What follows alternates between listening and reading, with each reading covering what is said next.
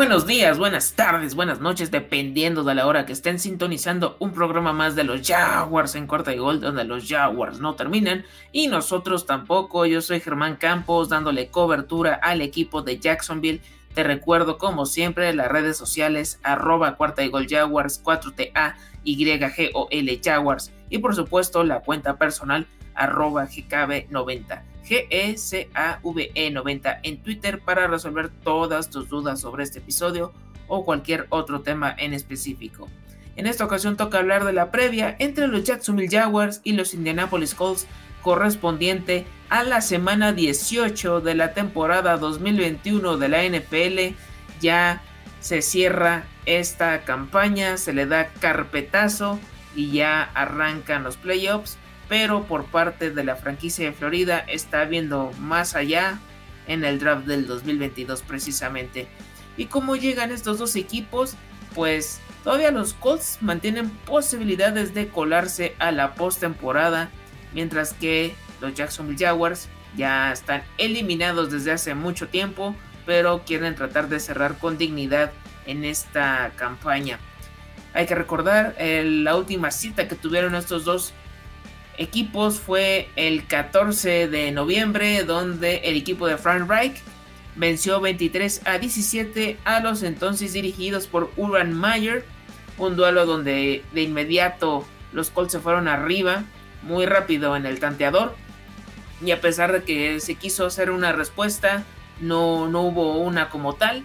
Y hay que recordar los mejores jugadores de cada uno de estas instituciones, de estas franquicias. Por parte de Indianapolis, el mejor jugador por tierra obviamente tenía que ser Jonathan Taylor. 21 acarreos para 116 yardas y un touchdown. Y el mejor elemento por aire fue Michael Pittman Jr. con 5 recepciones para 71 yardas, ya que Carson Wentz no tuvo ningún pase de anotación en este encuentro. Por parte de Jacksonville, tampoco Trevor Lawrence eh, fue uno de los tantos duelos donde no tuvo ni touchdown ni intercepción. Los mejores por tierra, ahorita hasta los nombres los van a extrañar. Jamal Agnew fue uno de los que se dio una escapada monumental de más de 50 o 60 yardas hasta la zona prometida. Y también James Robinson tuvo su touchdown por la vía terrestre. El mejor elemento por aire o el target preferido de Sunshine fue Dan Arnold con 5 recepciones para 67 yardas.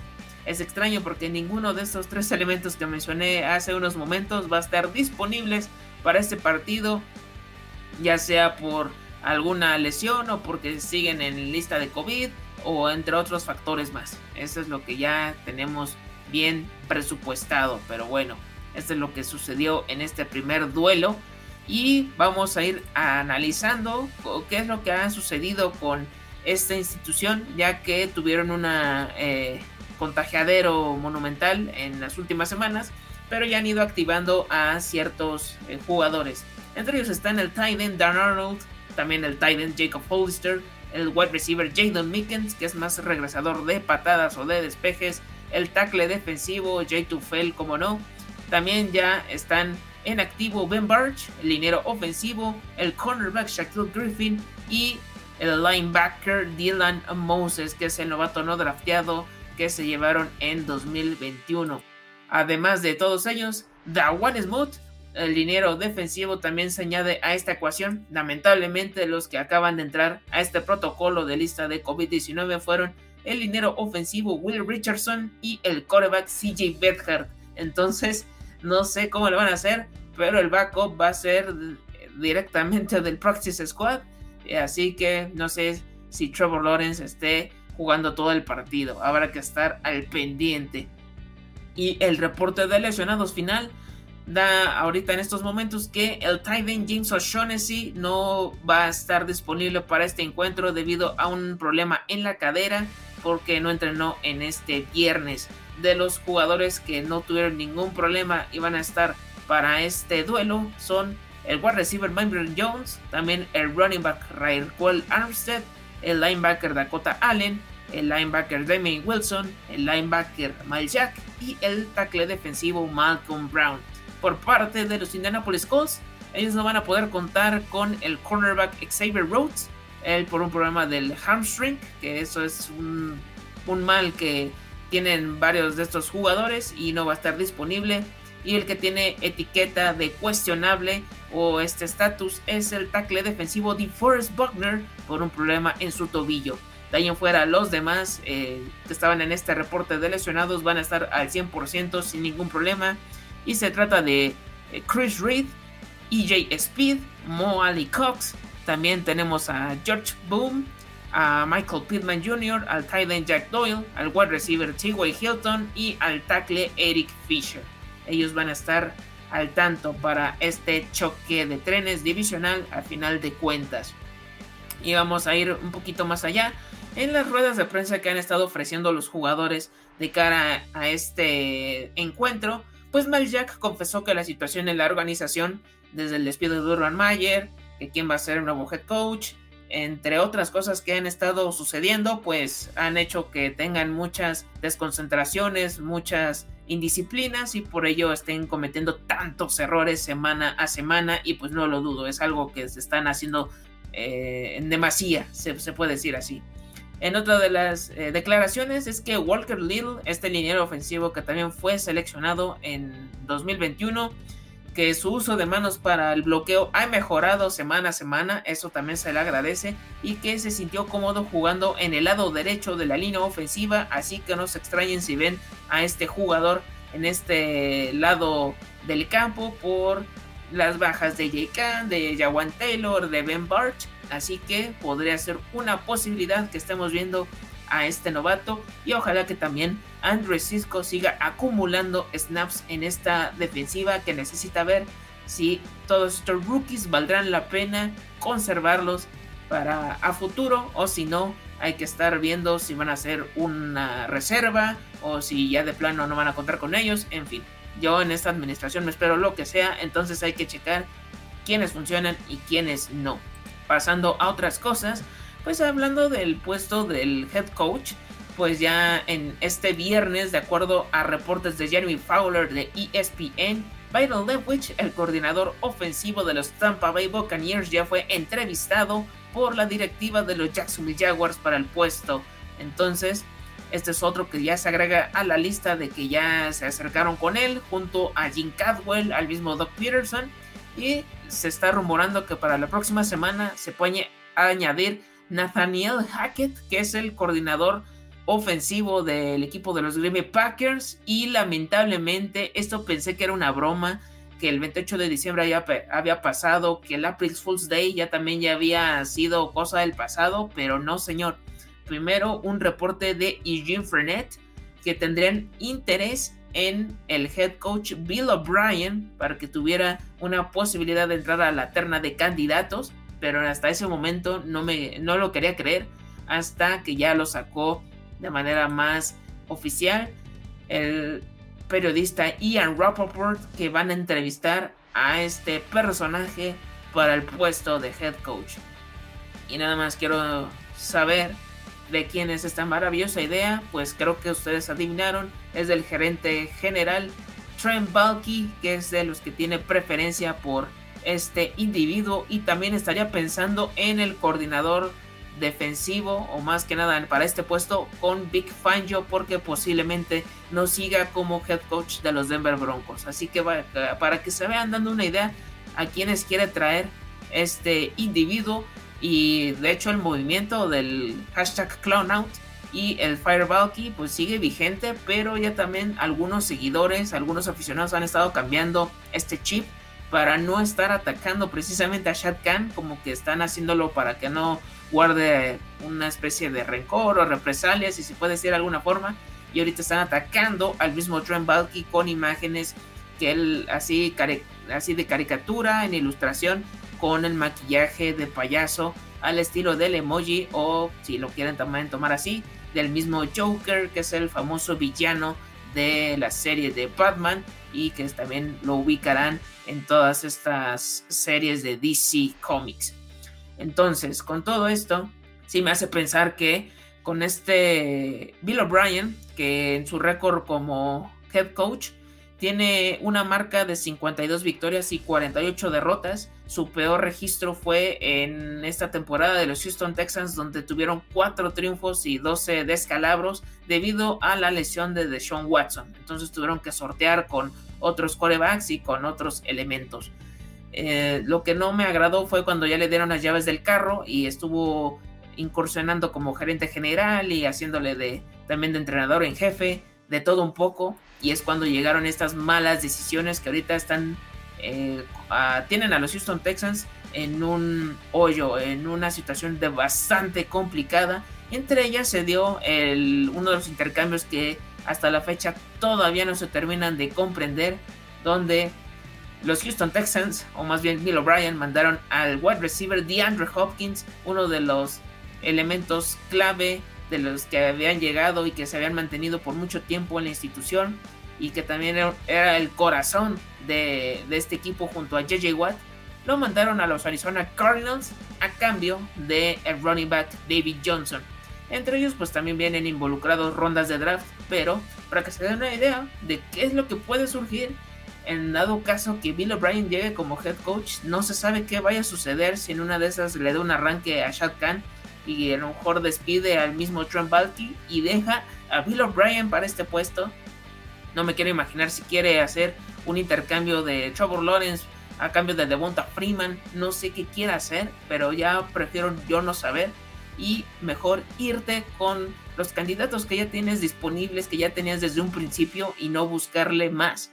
Eso es lo que tienen que estar ya bien, bien enfocados. No se tienen que ir de esta brújula de lo que ya tienen preestablecido.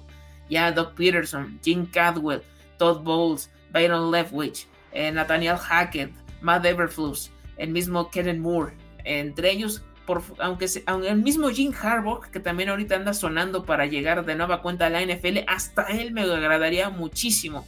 Y estaría interesante que, que llegara el mismo Harbaugh como eh, head coach y le dieran las gracias a Trent Balky, pero eso no va a pasar.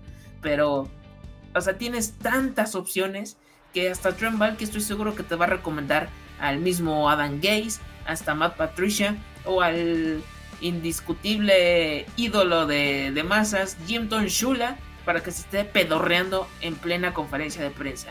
Hay que evitar este movimiento y creo que sí, el despido de Trent Balky y también pensar si Shad Khan es el indicado para ser el dueño de, de este equipo, porque con este récord de 41 victorias y 119 descalabros, eh, se me hace sorprendente que tenga esta idea de seguir manteniendo a, Trent Balky como gerente general.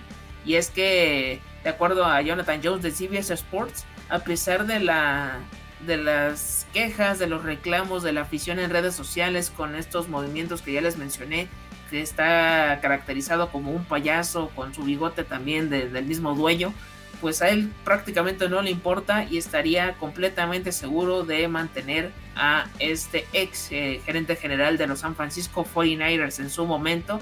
Así que no sé con qué cara puede hacer eso debido al récord que ya les dije ahorita y que en 2014 prácticamente su declaración fue de que no importa si tu equipo o la franquicia que lleves tenga eh, una racha ganadora o sea de las más perdedoras, el dinero siempre va a estar ahí y por eso a mí casi casi no me interesa cómo vaya eh, el equipo. Entonces eso también te da a entender que le da igual cómo vaya a, la institución. No sé si de aquí a del 2014 a la fecha haya cambiado de opinión, pero yo creo que sigue en la misma sintonía y más con este con esta marca de 41-119 que prácticamente triplica la, la marca de descalabros a comparación de los triunfos.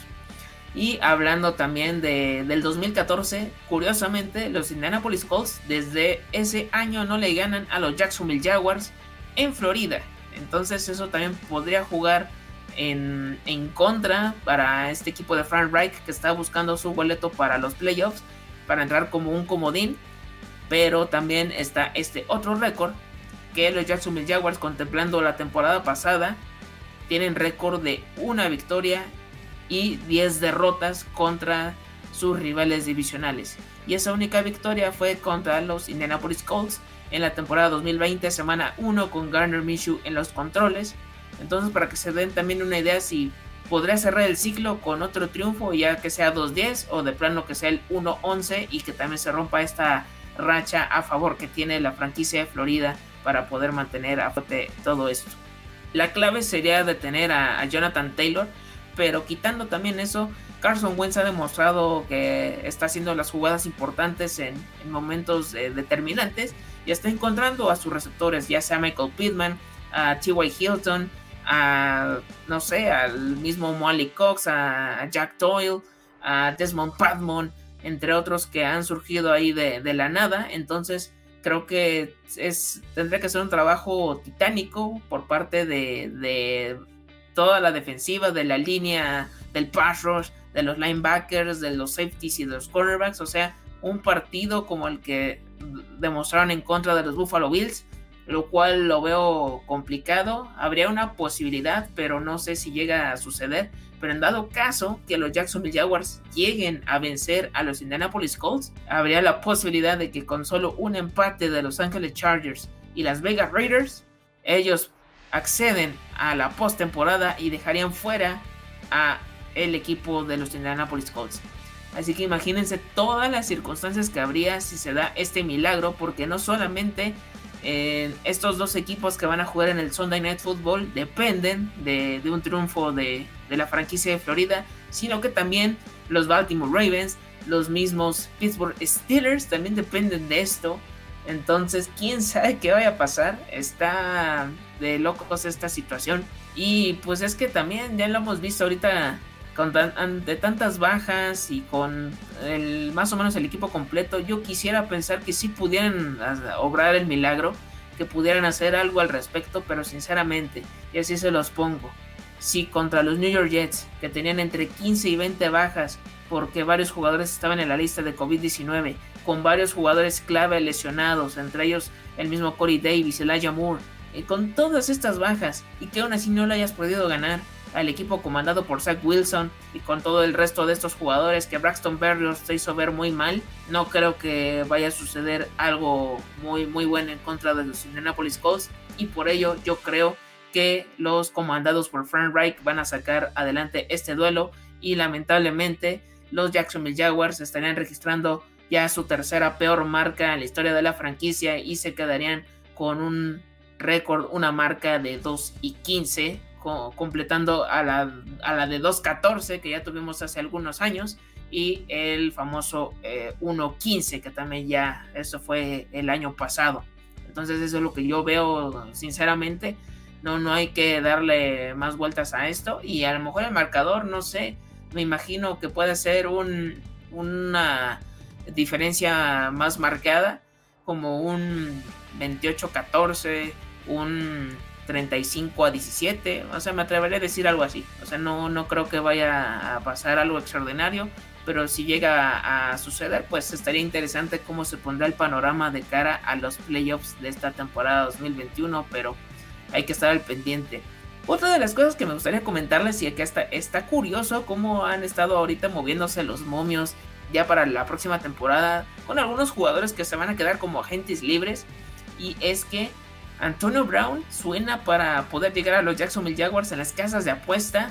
O sea, si tú le pones 100 eh, dólares, está ahorita el momio en más 2000 para que pueda llegar a, la franquicia de Florida. Está, está curioso. Y también el wide receiver Calvin Ridley, que quién sabe si pueda continuar con los Atlanta Falcons, también está sonando como una posibilidad para, para este cuerpo de wide receivers entre DJ Chark, Lavisca Chenault, Marvin Jones él eh, ahorita la institución está en quinto lugar de así como de las eh, posibles destinos de, este wide receiver. Y en primer lugar o sea el, que se ve el más claro favorito son los Philadelphia Eagles. Y no me extraña teniendo que ahorita Devonta Smith tuvo una temporada regular eh, Jalen Rigor ha sido una decepción y otros elementos que han estado ahí que es este Quest Watkins el mismo Arcega Whiteside en fin hasta ellos también andan sonando en esta terna, así que tanto Antonio Brown como Calvin Ridley eh, han estado en la órbita de los Jacksonville Jaguars, pero primero hay que ver qué es cómo, cómo termina todo esto y qué le depara también quién va a ser el nuevo head coach. No se extrañen si el día de mañana también ven a los seguidores o en su mayoría vestidos de payaso, si los ven transformados en eso, si los ven transformados en cepillín, en chuponcito, muchos de ellos eh, payasos eh, famosos aquí en México eh, hace de algunas décadas y de la actualidad. Si los ven transformados en los Psycho Circus, que son una tercia de la AAA, que es una empresa de lucha libre aquí en México. Si los ven de los Cocos, que también era otra tercia que era muy destacada de la década de los 90, también no se extrañen, o sea, esto mañana se podría dar y a ver qué sucede, pero de, ahorita en estos momentos los vuelvo a decir, están confirmados para entrevista Bill O'Brien y Nathaniel Hackett.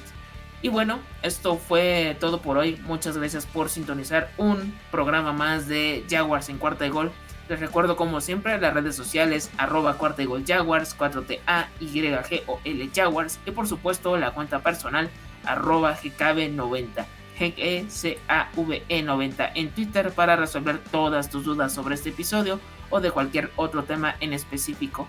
No te olvides de seguir todas las redes sociales de Cuarta y Gol en Facebook, Twitter, Instagram, YouTube y por supuesto TikTok. Lives después de los partidos nocturnos de ya, no hay de jueves, pero va a ser de sábado, domingo, eh, a lunes, si es que todavía está esta tradición. En fin, eh, Fantasy Football, si quieres seguir más de cuestiones de Dynasty, aquí ya va a haber más temas al respecto para que estés ahí bien, bien pendiente. Y por supuesto, los podcasts semanales de la mayoría de los equipos de la NFL no tienen desperdicio para que cheques cómo se va a desenvolver tu, tu rival. O si no, si te agrada este equipo, pues también puedes darles un vistazo sin ningún problema. No te vas a arrepentir. Yo soy Germán Campos y recuerda, porque los Jaguars no terminan y nosotros tampoco, cuarta y gol.